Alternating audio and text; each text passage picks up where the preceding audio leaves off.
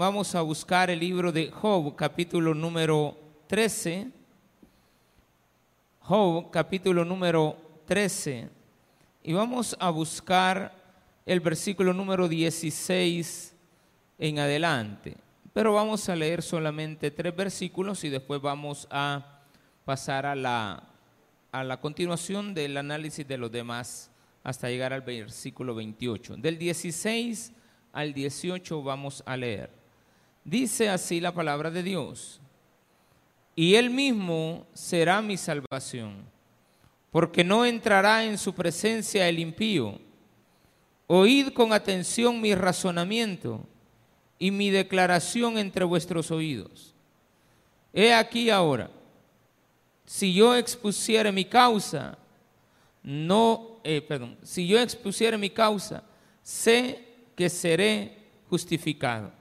Oremos al Señor. Padre, gracias te damos por la oportunidad que el día de hoy nos das de poder venir delante de ti a exponer todas las necesidades que puedas tener, Padre Celestial, preparadas para ser resueltas en nuestras vidas. En el nombre precioso de nuestro Señor Jesucristo, te pedimos en el día de hoy que nos enseñes, por medio de tu palabra, a razonar en todas tus enseñanzas. Gracias porque nos has dado la inteligencia en el nombre de Jesús. Amén y amén. Gloria a Dios, qué bendición tan grande. Pueden tomar sus asientos, amados hermanos y hermanas. Todos los seres humanos tenemos una capacidad. Unos para la ocupamos para bien y otros para mal. Pero tenemos inteligencia. ¿De acuerdo? En el mundo animal hay muchos seres que actúan por instinto, son inteligentes, pero actúan por instinto. Los perros al verle cada vez que usted sale y entra, lo vuelven a saludar, pero es un instinto. Ellos tienen una capacidad, por decirlo de esta manera, en su inteligencia limitada, muy limitada al, al tiempo. Es como que son de corta duración. Lo que acaban de hacer se les va en la mente de ellos y lo vuelven a repetir si las condiciones se vuelven a dar. Entonces, si usted sale 20 veces en el día, las 20 veces lo vuelven a saludar, como que nunca lo han visto. Qué bonito. Usted nunca lo ha visto y entonces vuelve a verlo y lo vuelve a ver. Entonces eso realmente, cuando alguien está actuando así, en este caso un animal, se establece que actúa por instinto. El ser humano tiene una ventaja sobre toda la creación de seres que Dios ha hecho. Entonces a nosotros, esos seres, se nos establece que como humanos tenemos razonamiento, algo que no tiene los demás seres. Las ballenas viajan desde Canadá y vienen hasta los cóbanos, y ahí en los cóbanos traen a sus ballenatos y lo hacen eh, de una forma secuencial también, cíclica. Eh, los pingüinos del sur de América hacen lo mismo, es un instinto. El ser humano muchas veces y de una forma muy triste actúa por instinto, en base a las circunstancias. Y la repite tantas y tantas veces que a veces no sale de su problema, porque al actuar por instinto, no es instinto, pero como que fuera el instinto animal, hace que la persona, aunque esté en un error, lo vuelva a cometer. De hecho, la misma Biblia dice que el perro vuelve al vómito. El ser humano debería de saber identificar que en su vida Dios le ha dado inteligencia. Y la inteligencia que Dios nos ha dado debería de servir para que nosotros razonemos. El perro tiene inteligencia, el gato tiene inteligencia, las ballenas tienen inteligencia, los delfines también tienen inteligencia. Pero ellos la ocupan de una forma instintiva. Nosotros lastimosamente no aprovechamos todo lo que Dios nos ha dado. Y una de las cosas que Dios te ha dado es que razones. Y al razonar vas a saber analizar lo que escuchas, analizar tu situación y hacer preguntas de una manera correcta. A veces don Dagoberto tiene una frase cuando a él lo entrevistan y dice, excelente pregunta. ¿De acuerdo? Excelente pregunta. Y a veces felicita a las personas porque estás preguntando algo inteligente. Es muy bonito cuando uno ha razonado. Me pasa un problema y quiero razonar por qué. Escucho los argumentos de los demás y verifico en mi cerebro, no por instinto, sino que en mi cerebro analizo si lo que los demás están diciendo es correcto o no. Si es correcto, evidentemente voy a poner atención y voy a cambiar. Si es incorrecto, voy a tomar la información y voy a argumentar lo que yo razone. Entonces viene la Biblia y me pone como primer libro escrito en la historia bíblica. Nos pone a un hombre que sufre sin saber la causa. Nos pone el ejemplo del cristiano que sufre. No nos pone la historia, la primera historia escrita de la Biblia no es la de Adán y Eva, es la de Job, escrita. Ya después pues vino Dios, le dijo a Moisés que ordenara los acontecimientos y pusiera desde el principio cómo se habían creado las cosas de una forma lógica y ordenada porque Dios es ordenadísimo.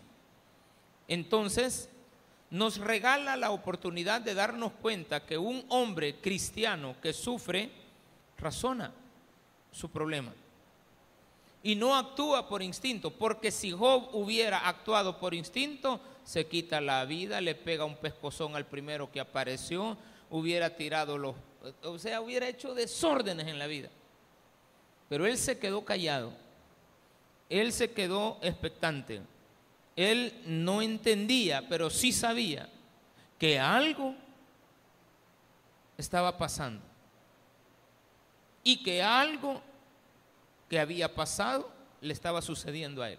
Por lo tanto, viene y nos enseña esto. Oye los argumentos de los tres amigos y se da cuenta que ninguno de ellos, ni la primera, ni la segunda, ni la tercera oportunidad que tuvieron cada uno, cada uno de ellos en una oportunidad, podría llegar a la conclusión de lo que él estaba pasando. Él esperaba que sus amigos tuvieran razón.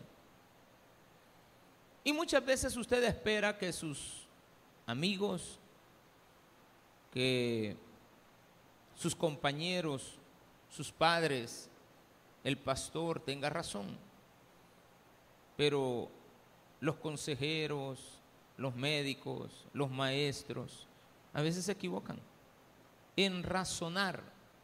Porque el problema de los amigos de Job era que claramente estaban actuando por instinto. Veían a la persona culpable, veían la enfermedad, algo has hecho. Porque como el pensamiento instintivo era ese, que si usted estaba con lepra es porque había pecado que si usted había nacido ciego era porque su papá o su mamá habían hecho algo. Mire qué bueno. Eso es actuar por instinto. El médico cuando usted llega no le dice, te queda trabajo, este, tenés tal cosa, medio, ¿no? Usted tose, ah, va para allá para los planes, ¿no? Primero lo escuche, razona, analiza. Un abogado lo escucha, analiza, razona y le da una respuesta. Un maestro debería de ser así. Pero ¿qué pasa cuando nos encontramos a un médico que actúa eh, instintivamente? No da una buena respuesta. Es más, la respuesta que da no nos convence. ¿Y por qué no nos convence? Porque nosotros mismos estamos razonando que la respuesta que nos ha dado no tiene nada que ver. De repente usted puede llegar donde el médico, fíjese que a mí me duelen las manos, eh, no sé, cuando aprieto, deje de manejar. Y deje la persona, si yo ni carro tengo, ni nunca he sacado una licencia, ni, ni manejo. Pero le dice, deje de manejar. Si no manejo. Pero él ya le dio la respuesta. En lugar de haberle preguntado, ¿le duelen las manos? Sí. Este, ¿A qué se dedica? A esto, esto y esto. Ah, ok. ¿Y ¿Cuánto tiempo pasa manejando? Cinco o seis horas, soy motorista de una 38. Bueno, eh, después, ¿qué hace? Bueno, pues, como siempre, llegamos al punto y me echo la siestecita. Otro le dirá, no, después de que llego al punto, limpio el microbús. Ah, ok. Lavo, limpio las llantas. Ok. ¿Qué más hace? Fíjate que ahora he tenido problemas, que, ¿qué tamaño es el timón? Ah, es bien grueso hagamos una prueba, va razonando. Quítele el forro y póngale uno más delgado. Probemos una semana a ver qué pasa. Es razonamiento.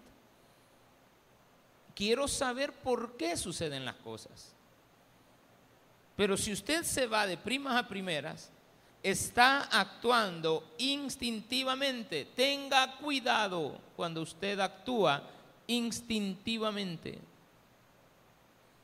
Usted no debe de ser un robot. No debe de ser un, un animal inteligente sin pensamiento, sin análisis. Todo lo que vaya a pasarle en la vida, analícelo, piénselo, escudriñelo en su mente, pídale sabiduría a Dios para poder tomar una decisión. La gente más exitosa en el mundo es aquella que analizaron lo que iban a hacer.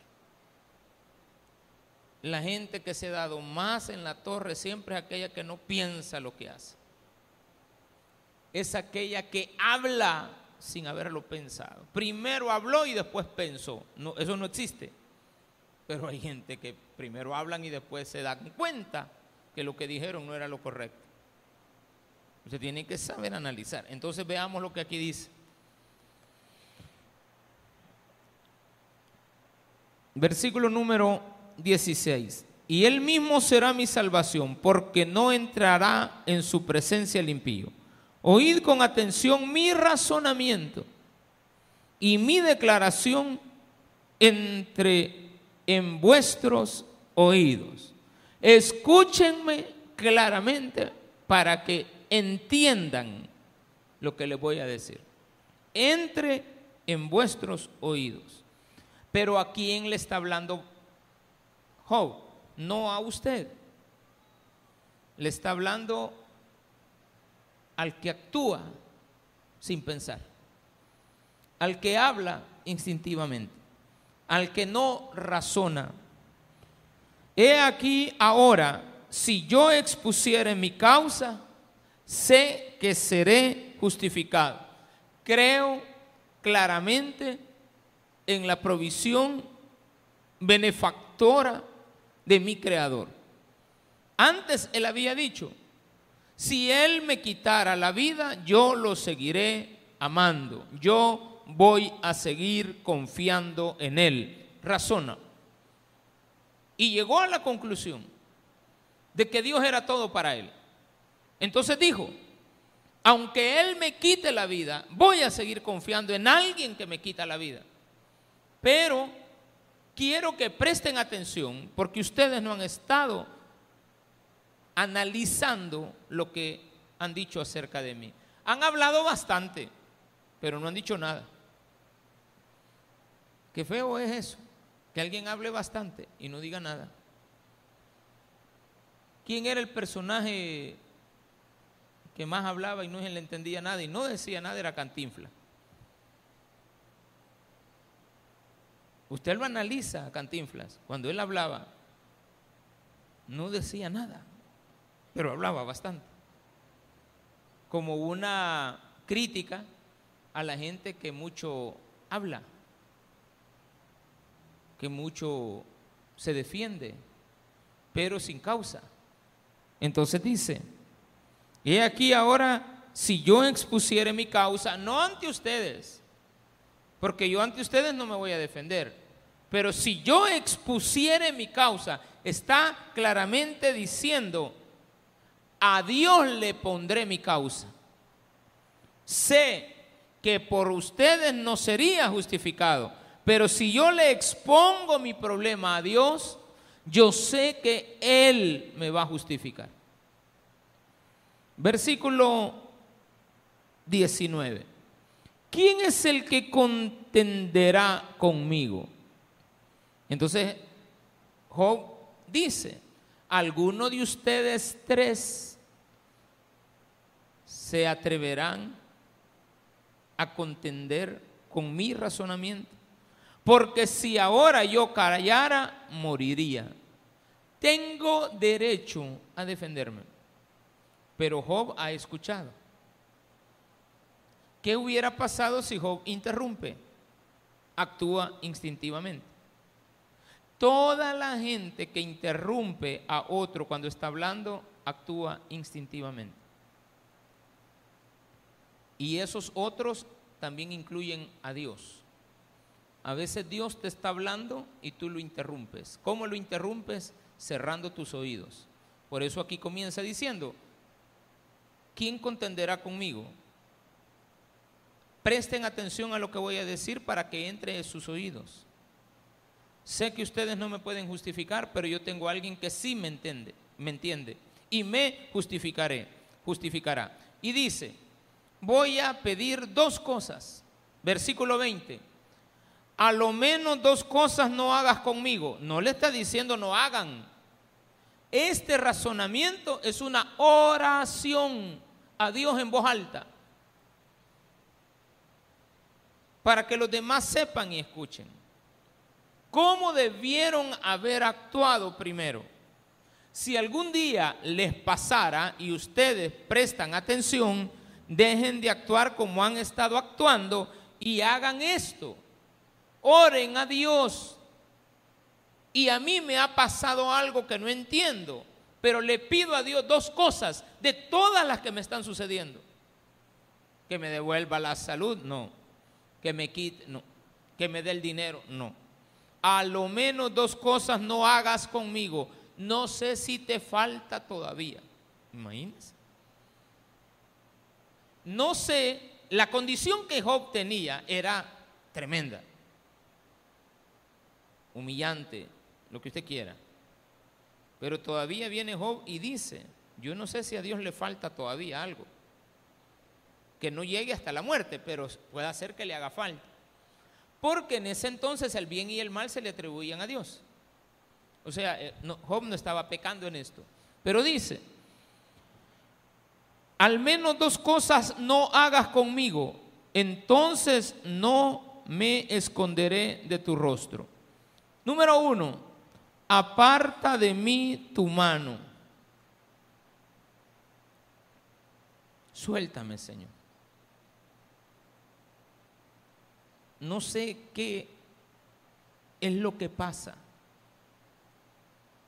No sé qué está pasando. Pero detén hasta ahí mi problema. Ejemplo, que no avance el cáncer.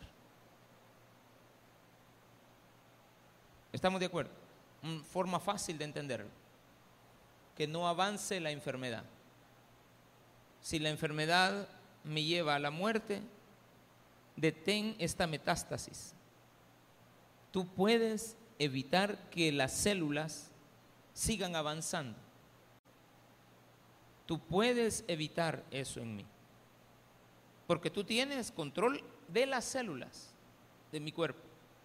Tú tienes control de mis órganos. Tú tienes control de mí. Tú eres mi creador, sabes cuánto me quedará de vida. Pero te pido algo, detén esto. Porque si tú tienes mi mano sobre mí y en este momento, porque tu mano está sobre mí, esta condición avanza, te pido que la detengas. Solamente eso. No te estoy pidiendo sanidad. Te estoy pidiendo que hasta ahí llegue. Si es tu voluntad que yo esté así, lo acepto. Pero que no avance. Y no me asombre tu terror. Quita de mí el temor. Pero quiero seguir teniendo temor de ti. Mire qué razonamiento este. No quiero tener miedo. No quiero vivir aterrorizado. Pero quiero seguir siendo un hombre temeroso de Dios. Solo dos cosas. Un hombre que está en la peor condición que cualquier ser humano se ha encontrado. Es tan analítico que sabe identificar que solo la mano de Dios puede detener el problema. Hijo, si te han sentado mal, si quieres pásate para el otro lado, el que está aquí en el poste. ¿Estás bien ahí? Veo que estamos así los dos, porque yo te acabo de ver. Siempre he pedido que esa silla no la pongan o que no sienten a alguien ahí. Yo a veces la llevo a quitar, fíjense. Y la quito y la pongo en otro lado y me la vuelven a poner. Y le digo, mire, aquí no pongan a nadie. Veamos. Aparta de mí tu mano y no me asombre tu terror.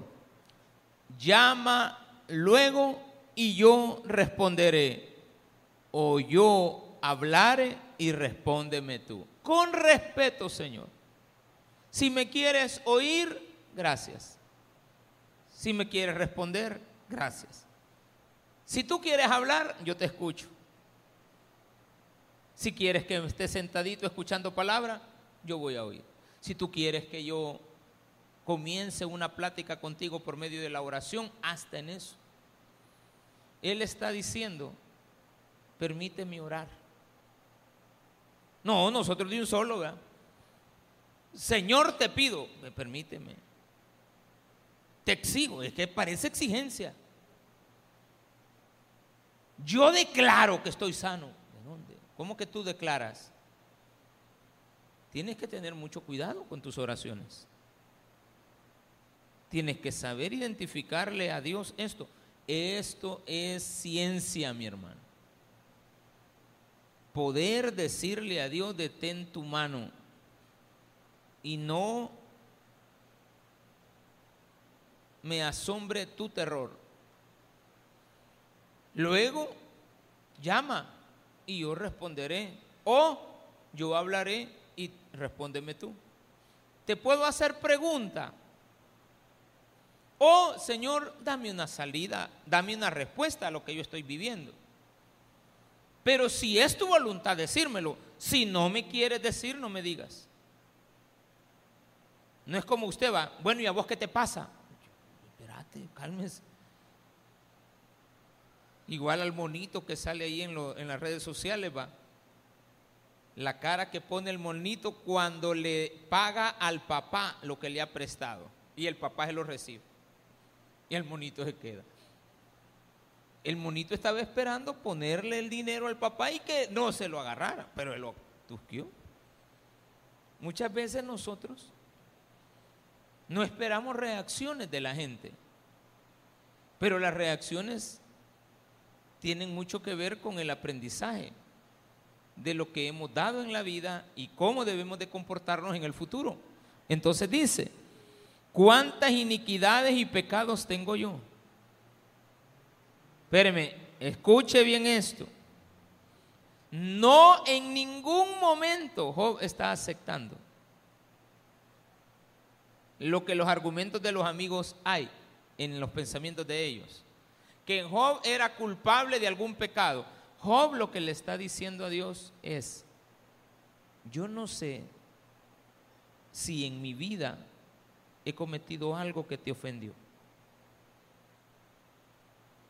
Tengo 75 años de edad. Eh, eh, Job, perdón, Job, Job. Job, que quede claro. Y le está diciendo, ¿será que en mi juventud hice algo que te ofendió? ¿Cuántas iniquidades y pecados tengo yo? No está diciendo que no es pecador, está diciendo, hazme entender para que yo cambie. ¿Por qué escondes tu rostro y me cuentas por tu enemigo?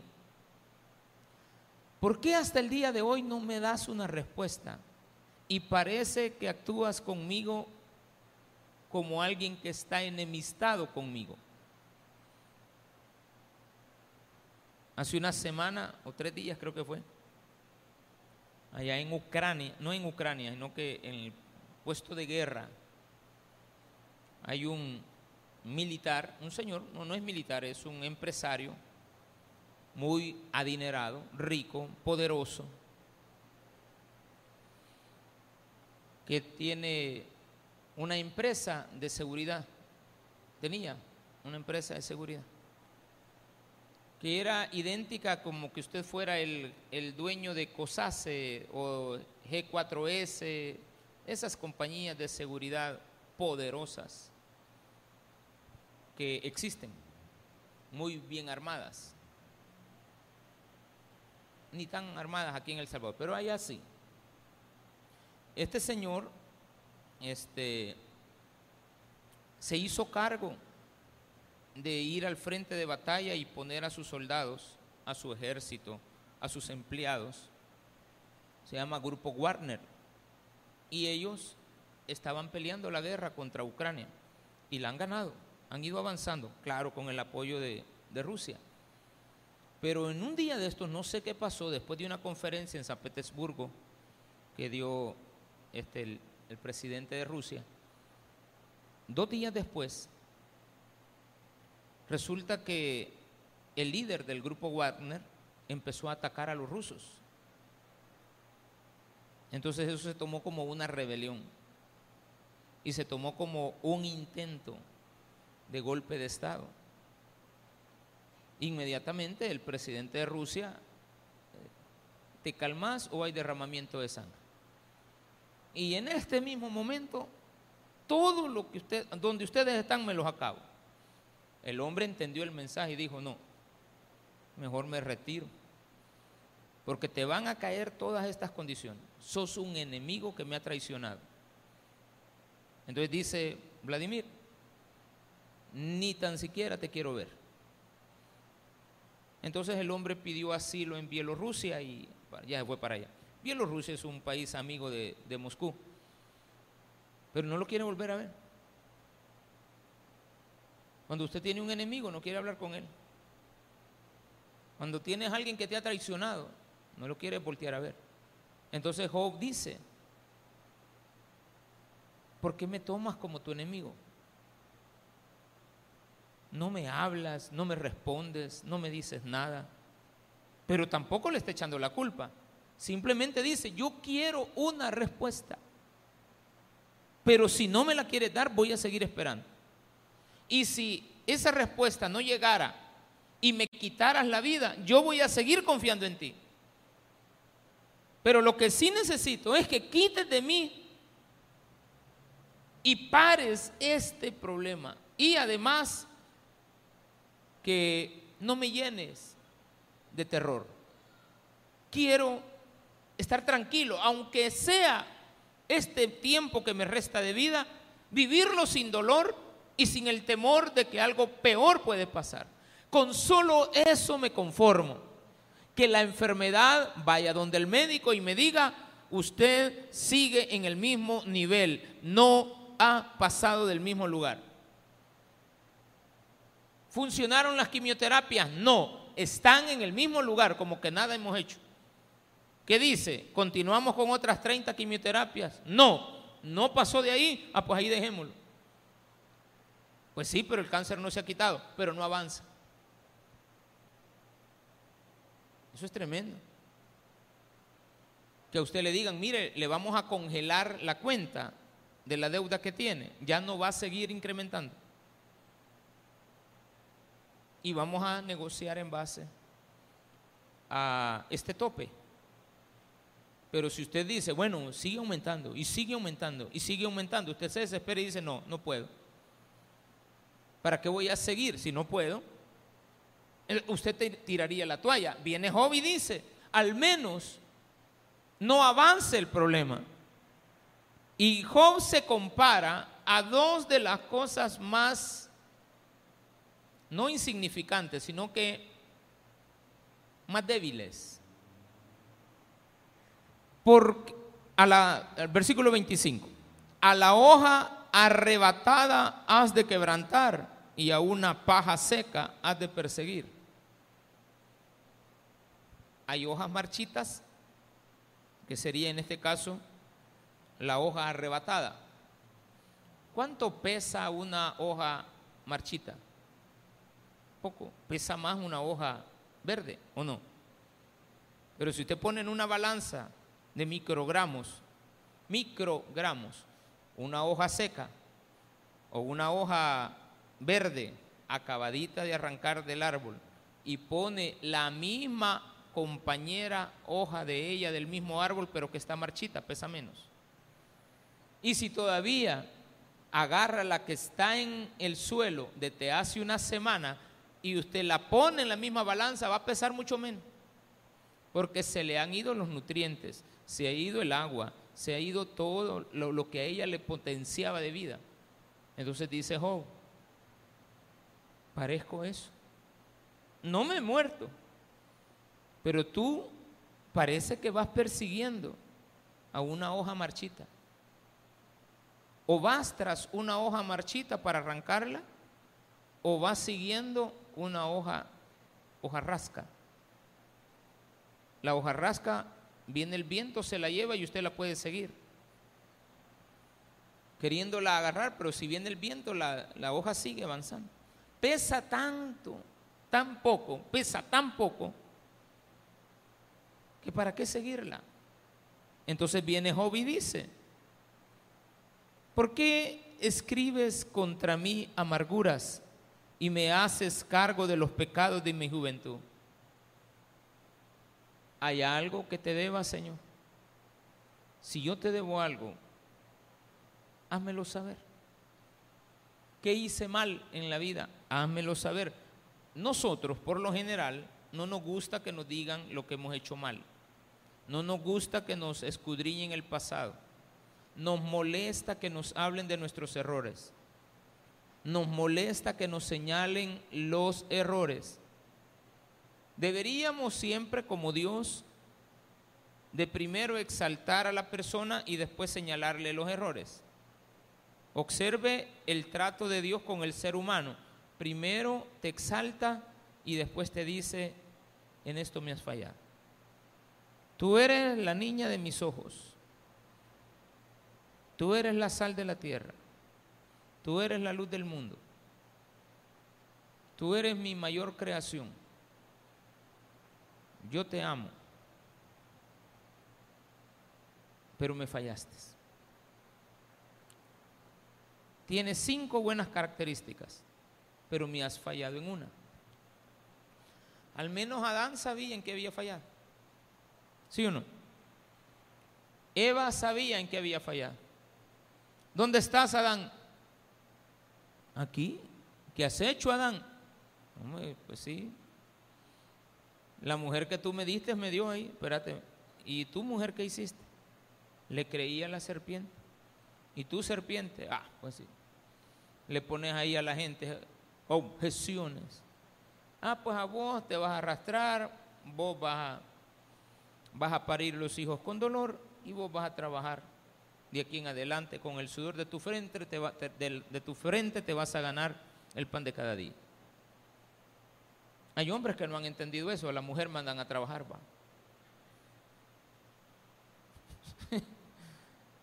Pare los hijos y trabaja. No, hombre, no lo hagas. No, no, no. no sea mal, hombre.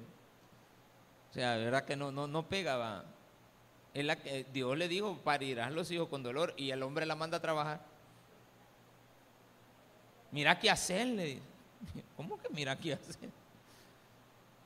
Y estos cuatro bichitos que me has dejado aquí para que los cuide. Llevémoselos a tu nana. No, hombre, todavía. Es, es que el hombre es campeonazo, ¿verdad? Es que el hombre. Pones además mis pies en el cepo y observas todos mis caminos, trazando un límite para las plantas de mis pies. Señor, las oportunidades se me acaban y tú me detienes. Yo quisiera más en la vida, pero tú me has puesto un cepo y todavía cuentas los pasos que doy en el mismo puesto. Quisiera ir más allá, pero no puedo. Mire este razonamiento, no es instintivo. Por eso el hombre que actúa con instinto va al fracaso, porque no entiende que las consecuencias de sus malos actos están más adelante. Entonces, si Dios te tiene atado a ti con algo, es que tienes que esperar. Si hay una enfermedad, espera. Si hay una acabazón económica, espera. Si estás pasando un problema judicial, espera. Si estás pasando problemas con tus hijos, espera. No hables con tus hijos. No los convenzas. Ellos son como habilidad. No entienden. Están topados de su cabeza. Tú les dices algo y te responden inmediatamente, actúan por instinto. Mira que deberías de dejar. ¿Y vos, mamá? Mira, se atreven a decirle.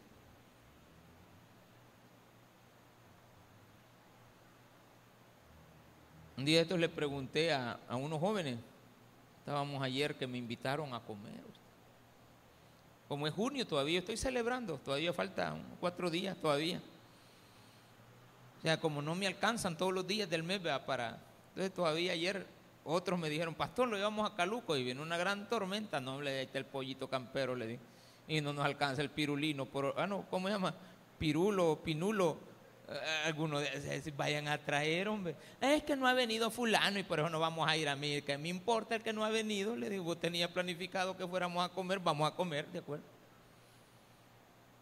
Ya querían deshacer la reunión porque no habían aparecido dos. ¿Y quiénes son los que no han venido?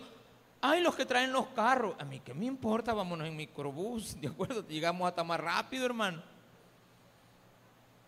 Por cierto, ellos fueron antes, yo fui al mercado y llegué antes. Bueno, casi igualito. Porque hice trampa, ¿va? ¿Cuál fue la trampa? Me metí a la Plaza Mundo, hermano. Saqué el ticket y de la vuelta me por abajo y estuvo, y salí rápido. Sí, el ratito ya estaba ahí. Este es un mensaje para que usted entienda que faltan cuatro días para que termine el mes, ¿de acuerdo? ¿Estamos bien? El mes de junio. Cada día uno tiene que tener planes. Uno no puede eh, quedarse estancado. El deseo de Job era seguir avanzando. Él sabía que más adelante había una bendición eh, Job no se fue a tirar a la cama. Ay, estoy desahuciado. No. Ya no tengo esperanza, pastor. Yo hasta aquí llegué. Mis hijos no me quieren, me han abandonado. Y que estaba esperando que lo mantuvieran. es un error. Es que yo nunca tuve jubilación. Empecemos a trabajar por ahí.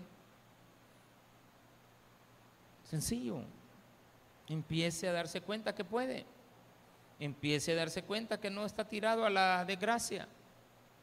Aunque lo tengan con un cepo, sígase moviendo. ¿De acuerdo? Ahí dice, pones además mis pies en el cepo y observas todos mis caminos. ¿Cómo van a ser caminos si están en un cepo? trazando un límite para las plantas de mis pies. Y mi cuerpo se va gastando como de carcoma, como vestido que roe la polilla. Mientras tanto, este problema sigue avanzando. ¿En dónde termina esta oración? Job continúa en todo el capítulo 14 y allá al final aparece más adelante contestándole otra vez Elifaz, el primero que, que habló. Pero me gustaría que el día de hoy tenga un análisis un poquito más amplio de lo que continúa diciendo el capítulo 14. El hombre nacido de mujer, corto de días y hastiado de sinsabores, sale como una flor y es cortado, y huye como la sombra y no permanece. Esto habla acerca de que hay una alabanza que se llama La vida se va como el viento. Se va como se va la niebla. Ahí la tenemos la podemos poner al final tal vez. Si la vida es corta, ¿por qué la desperdicias, hermano? En tribalidades. ¿Por qué si la vida es corta, te sumerges en una habitación porque estás deprimido o deprimida? Para mí, la depresión se cura rápido saliendo del cuarto. Para mí el alcoholismo se deja rápido. Solo debe de dejar de tomar la siguiente copa. Para mí el dejar de fumar, que nunca he fumado, más que una vez para probar y me dio tos, y gracias a Dios me dio tos. Porque uno prueba, ¿va?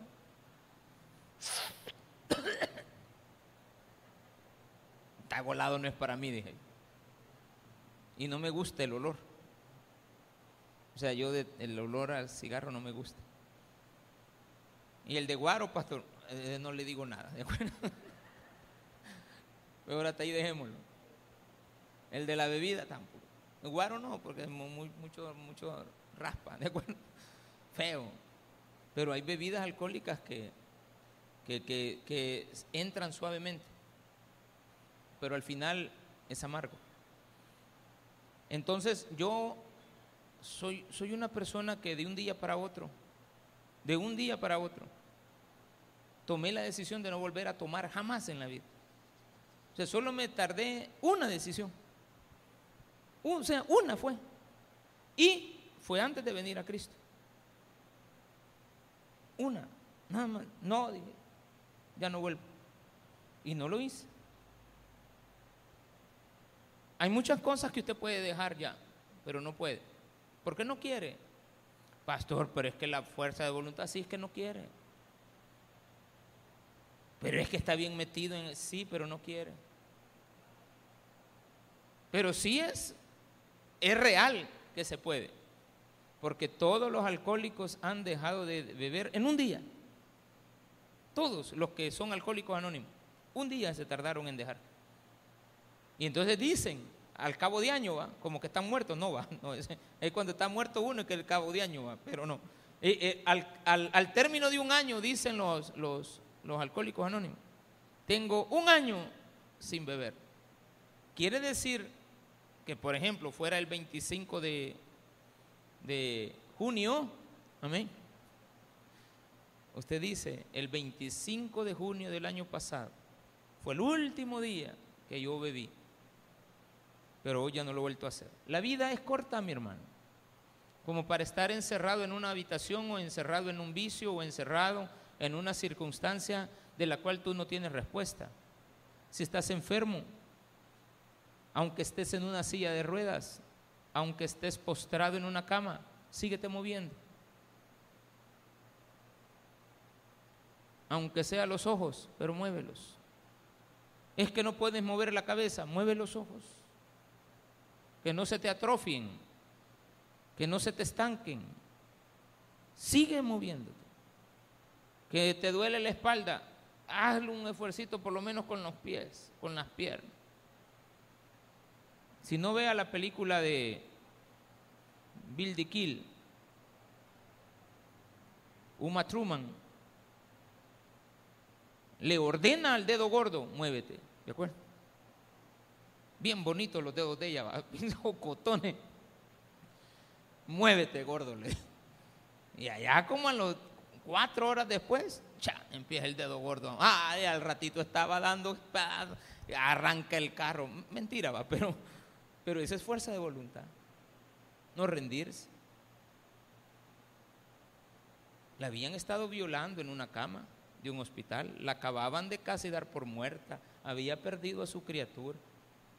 Eh, ¿Qué es lo que pasa? Que a veces nosotros no vemos los mensajes que tienen que calar en nuestra vida.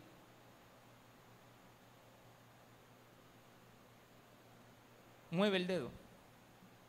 No puedes mover todo el cuerpo. Dale órdenes a tu dedo y Dios te ayudará. Por supuesto que estará ahí. La vida es corta. Voy a terminar con esto. Sobre este, o sea, sobre él, abres tus ojos y me traes a juicio contigo. ¿Quién hará limpio a lo inmundo? Nadie. Ciertamente sus días están determinados y el número de sus meses está cerca de ti.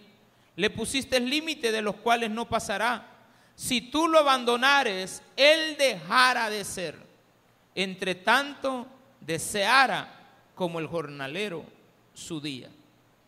Señor, tú tienes control de mi vida, de lo corto de la vida, me puedes quitar la vida el día que tú quieras, me vas a poner límite a los meses, a los días, a las horas que voy a vivir, pero como un jornalero voy a esperar el día de mañana. No, hombre, este es un mensajazo, hermano. A la falta de voluntad que a veces tienes de estar echado en una cama y postrarte y rendirte y decir ya no puedo. No, aquí está la respuesta. Porque si el árbol fuere cortado, aún queda de él esperanza. Retoñará aún y sus renuevos no faltarán. A mí me habían dicho que cuando usted le da un chajazo a un árbol y lo picotea todo, el árbol muere. Enfrente donde vivo había un árbol de laurel de la India. Lo chachajearon todo y efectivamente se le cayeron todas las hojas, se marchitó. Murió, dijo cualquiera. Allá como a los dos años quizás más. De entre medio del árbol, o sea, una rama, empezó a surgir y empezó a echar hojitas verdes. Se le cayeron todas las cáscaras que habían cortado. Él todavía tenía esa ramita a saber a dónde. Fue a buscar agua, ¿de acuerdo? Han de haber pasado dos, tres inviernos, dos inviernos por lo menos y el agua de haber llegado, pero ella fue a buscar el agua. Se ha de haber pasado todas las ramas cortadas, el corazón del, del árbol y ha de haber llegado. Los manglares botan sus hojas y caen sembradas en el lodo.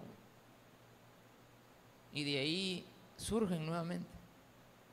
Y van para arriba y se agarran del, del manglar madre de la nana de todos, y se agarran y, le ponen raíces y ahí va. No se rinden. No vayamos a ser nosotros que... ¿Cuánto te sacaste vos? Cuatro. Ay, ya no voy a estudiar, yo soy topado. Ay, hermanito.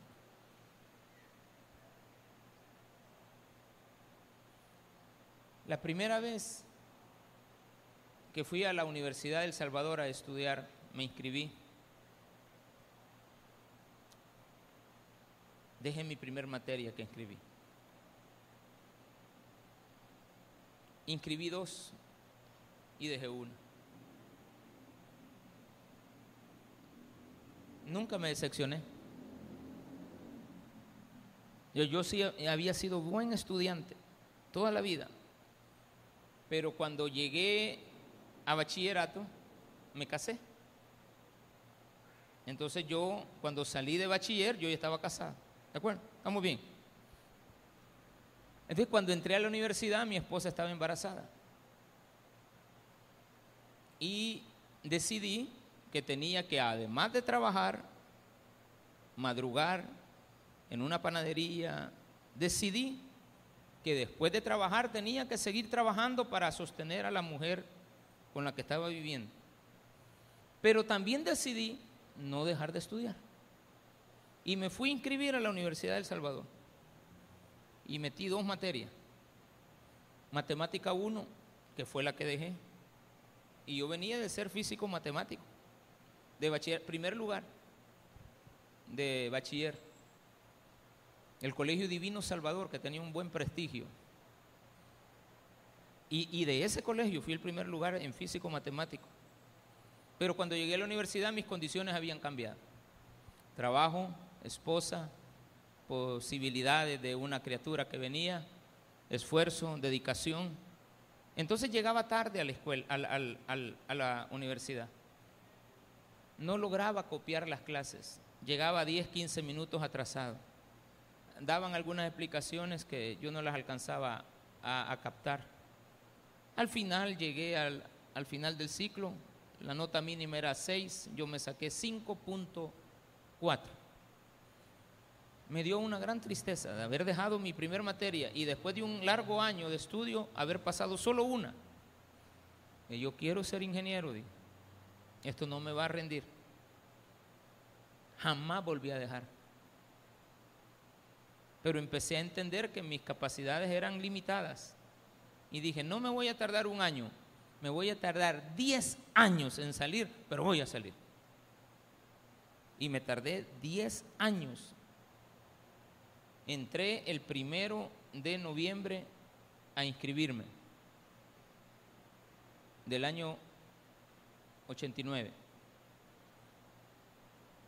Y salí graduado el 30 de octubre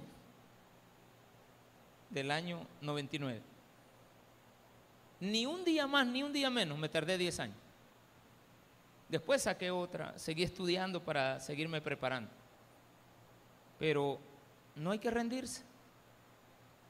Aunque te corten un ala, aunque te hagan lo que te hagan, tienes que seguir adelante. No te abandonará jamás Dios. Él siempre estará contigo. Así de que no tires la toalla, espero verlo, espero que se anime que haga más proyectos en su vida y que todos salgamos, salgamos juntos de esto. Démele un fuerte aplauso a nuestro Señor.